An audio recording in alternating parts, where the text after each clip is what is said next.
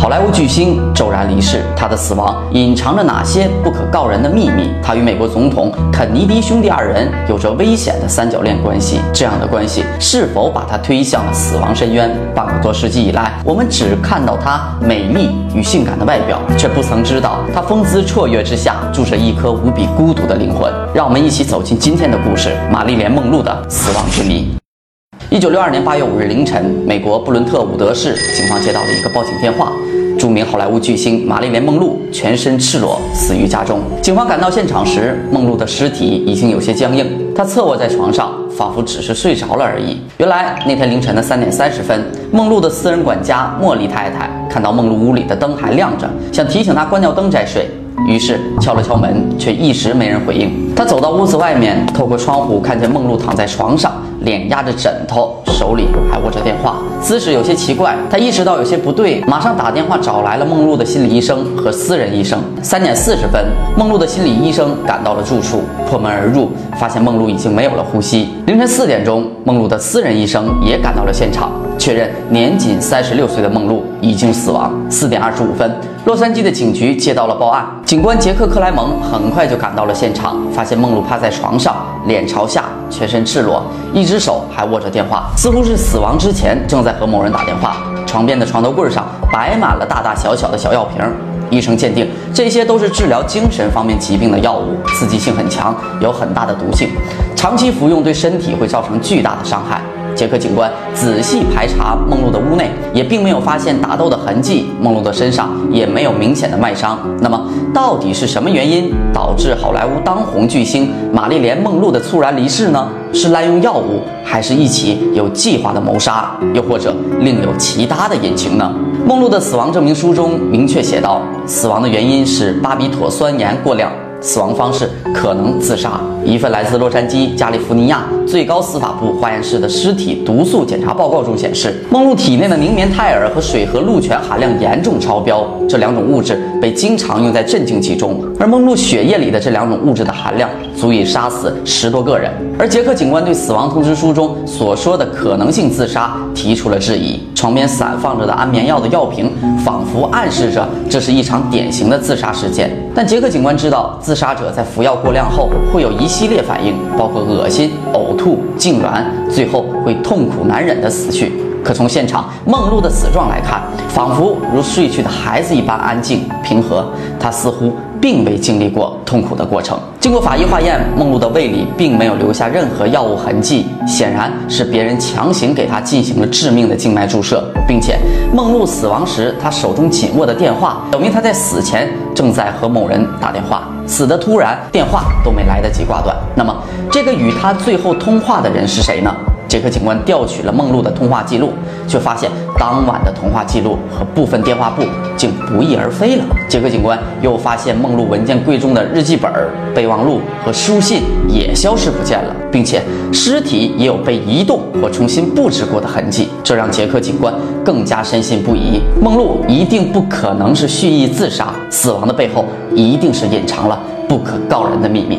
梦露的私人管家莫里太太说：“一九六二年八月四日，罗伯特曾来看望梦露，两人大吵一架，梦露变得歇斯底里，最后两个人闹得不欢而散。梦露事后也吃了大量镇定情绪的药物。这个罗伯特正是时任总统约翰·肯尼迪的弟弟，当时的司法部长罗伯特·肯尼迪。他们之间到底有着什么样的关系？又是什么原因会让梦露如此的歇斯底里呢？”这一切要从一场生日宴会说起。一九六二年，正在片场拍摄电影、濒临崩溃的梦露收到了一份生日宴会的邀请函，后人都称这个邀请函为“死亡通知书”，因为就在这场生日宴会不久，年仅三十六岁的好莱坞当红女星玛丽莲·梦露就香消玉殒了。梦露非常重视这场宴会，专门找到法国著名的服装设计师，为自己量身打造了一套专属礼服。她想让自己在晚会上成为最耀眼且独一无二的女人。果然，梦露花费一点。二万美金打造出了让世人震惊的晚礼服，还有金属饰片和珠线装饰，后面开口，裙摆及地，几近赤裸。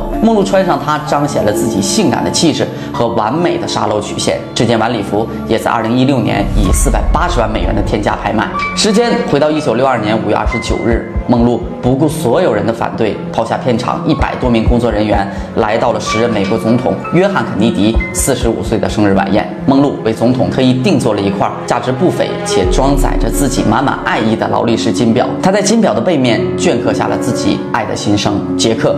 梦露永远爱你，在装裱的金盒上还附了一首爱情诗，诗中这样写道：“让相爱的人呼吸他们的叹息，让玫瑰盛开，音乐响起，让激情点燃我们的唇和眼，让我爱你，否则不如去死。”这天，美国总统第一夫人没有到场，不知是害怕遇见梦露，还是因为真的有事，我们不得而知。但可以知道，这次生日盛典是梦露第一次与肯尼迪同时公开亮相。对梦露来说意义非凡，满足了她所有的虚荣心。俨然，她成为了晚宴的第一女主角。梦露精心准备的礼物、性感的造型、一首生日快乐歌，都昭示着两人暧昧的关系。全场都为梦露的演唱所折服。那晚，肯尼迪也没有刻意回避两个人非比寻常的关系。他当着所有人的面说：“谢谢，听到如此甜蜜的一首生日快乐歌，我想我可以无憾地从政坛隐退了。”肯尼迪的这句调侃让在场的观众会心一笑，可肯尼迪的心里却没有表现得这么轻松和喜悦。就在晚会结束后的第二天，他派人索取晚会拍下的所有关于二人同框的照片，并且下令秘密销毁那块凝聚了梦露浓浓爱意的劳力士金表。他不想将这种见不得台面的感情拿到公众面前，这会影响他的政治前途。众所周知，约翰·肯尼迪有着最适合自己的第一夫人杰奎琳和一个美满的家庭，他只需要梦露当个地下情人。人就好了。可从小家庭破碎，经历过三次婚姻的梦露，特别需要有一个家的安全感。她还幻想着肯尼迪会与第一夫人离婚，自己能取而代之，入主白宫。她不断的往肯尼迪办公室打电话，假扮成秘书混进白宫，只为了能见到肯尼迪。梦露爱到不能自拔，可肯尼迪表现出的永远都是貌似殷勤，实则傲慢的姿态。肯尼迪找来了自己的弟弟罗伯特，去委婉地劝说梦露，可罗伯特却没能抵抗住梦露的魅力，与他发生了不该发生的事情。此后，三人展开了秘密的三角恋关系。梦露在与肯尼迪交往的过程中，不可避免地接触到了一些重要的国家机密，并且梦露在别人面前又毫不隐晦三个人的三角恋关系，还偶尔会与朋友谈话间透露一些秘密，这令肯尼迪十分恼火。政敌和反对党都在抓住一切机会搜集有关。不利于肯尼迪的负面材料。此时的梦露对他来说，则是一个难以摆脱的烫手山芋。作为一名政客，肯尼迪兄弟二人无疑会抛弃梦露来保全自己。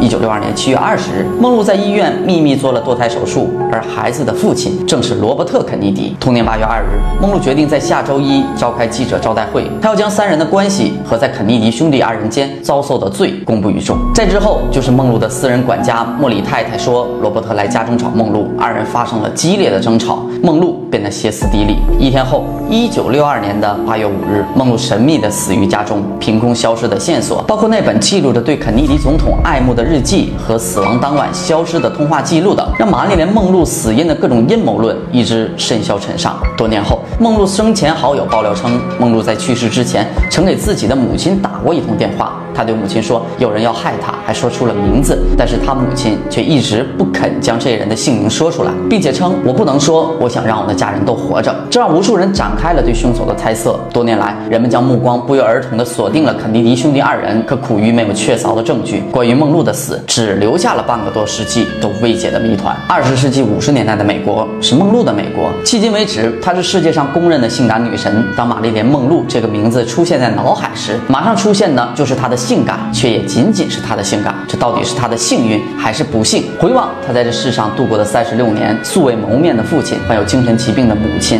童年颠沛流离的寄养时光，坎坷起伏的演艺生涯，三段失败的婚姻，两次流产。梦露在人生的最后时光，在日记里这样写道：“我曾拥有的名声和光环已经散去，幸好早已洞悉了他的虚无缥缈。我庆幸自己曾经置身其中，却没有深陷其中。想来他对这世间已无一丝丝。”一毫的眷恋。好了，这就是本期的全部内容，我们下期再见。